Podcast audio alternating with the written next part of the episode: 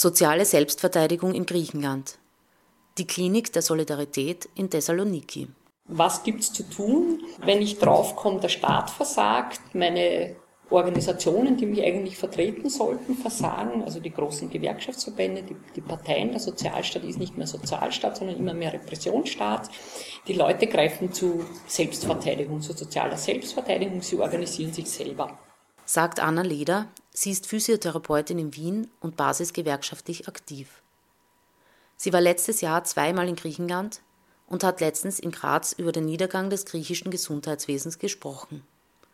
Sie hat aber auch von beeindruckenden Beispielen von Selbstorganisation erzählt. In vielen Bereichen der Daseinsvorsorge, aber eben auch im Gesundheitsbereich, das fängt bei Nachbarschaftskomitees an, das geht weiter über Suppenküchen, über kollektive Kinderversorgung, eben bis hin zur Gesundheitsversorgung ist in den letzten Jahren eine Reihe von neben karitativen Kliniken, die so von Kirche getragen werden. Es gibt welche von der Ärztekammer, es gibt welche von NGOs, Kliniken, die quasi Unversicherten oder Unterversicherten oder Menschen, die sich trotz Versicherung diese Leistungen nicht leisten können, sind so Sozialkliniken entstanden.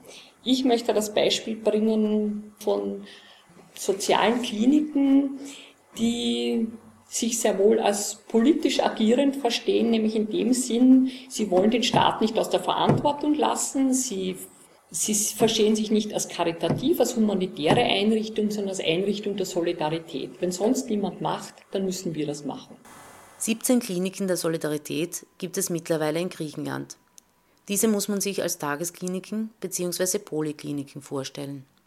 Die bekannteste ist jene in Thessaloniki.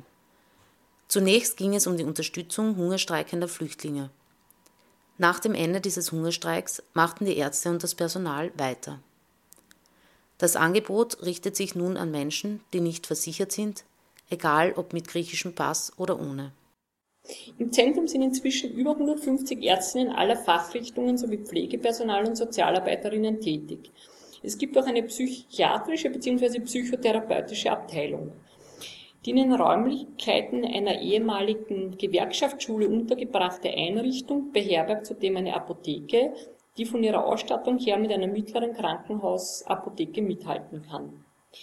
Die Zahl der seit der Eröffnung behandelten Patientinnen lässt sich nur sehr ungefähr mit 2.000 bis 3.000 beziffern. Denn das Gesundheitszentrum der Solidarität hat inzwischen längst seine räumlichen Grenzen gesprengt.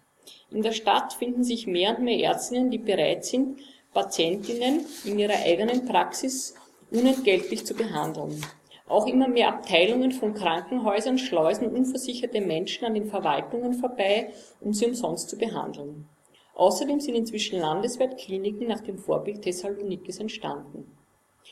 Was seit der Eröffnung gleich geblieben ist, sind die politischen Grundsätze.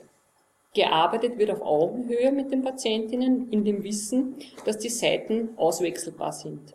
Nicht Menschenliebe oder karitatives Engagement, sondern Solidarität sind die Triebfeder der Arbeit. Die Arbeit geschieht ausnahmslos unentgeltlich, das heißt für die meisten in ihrer Freizeit. Gearbeitet wird, weil die Arbeit gemacht werden muss, da sie sonst keiner machen würde. Patientinnen werden dazu aufgefordert, an dem Projekt zu partizipieren. So sind die etwa 50 in der Verwaltung beschäftigten ehemalige Patientinnen. Andere sorgen für die Reinigung, wieder andere bemühen sich um Spenden. Der Staat muss draußen bleiben. Mit ihm wird nicht kommuniziert, von ihm werden keine Gelder angenommen. Es werden keine formalisierten Zuwendungen, sondern nur Spenden auf privater Ebene entgegengenommen. Jegliche Werbung für getätigte Spenden ist untersagt. Nicht nur kommerzielle, auch parteipolitische Werbung wird nicht geduldet, da nach Ansicht der Beteiligten ansonsten die Identifikation mit dem Zentrum gefährdet wäre. Auf der anderen Seite sieht es die Vollversammlung des Gesundheitszentrums als ihre Pflicht an, öffentlich Stellung zu Gesundheitsthemen zu beziehen.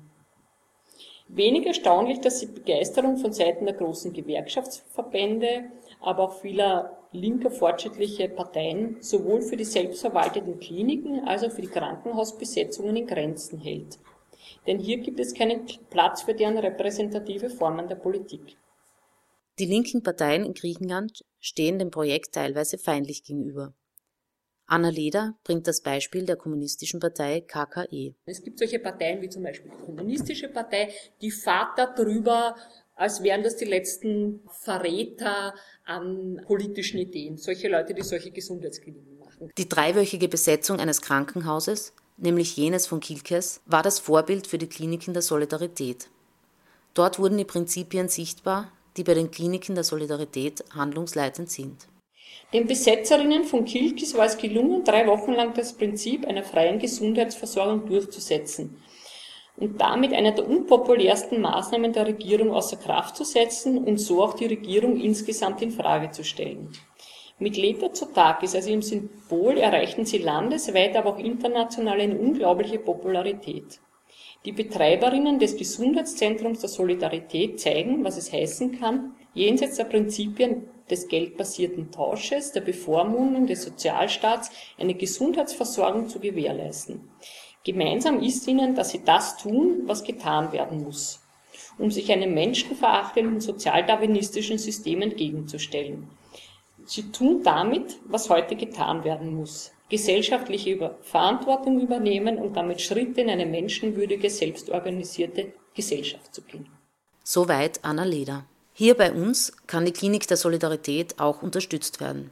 Unter www.klinik-der-solidarität.at Solidarität mit AE geschrieben, findet ihr Informationen auf Deutsch und eine Kontonummer, an die ihr spenden könnt. Verantwortlich für die Seite ist Weltumspannend Arbeiten, der entwicklungspolitische Verein im österreichischen Gewerkschaftsbund ÖGB. Das war ein Beitrag der Redaktion A bei Radio Helsinki mit Ausschnitten einer Diskussion mit Anna Leder.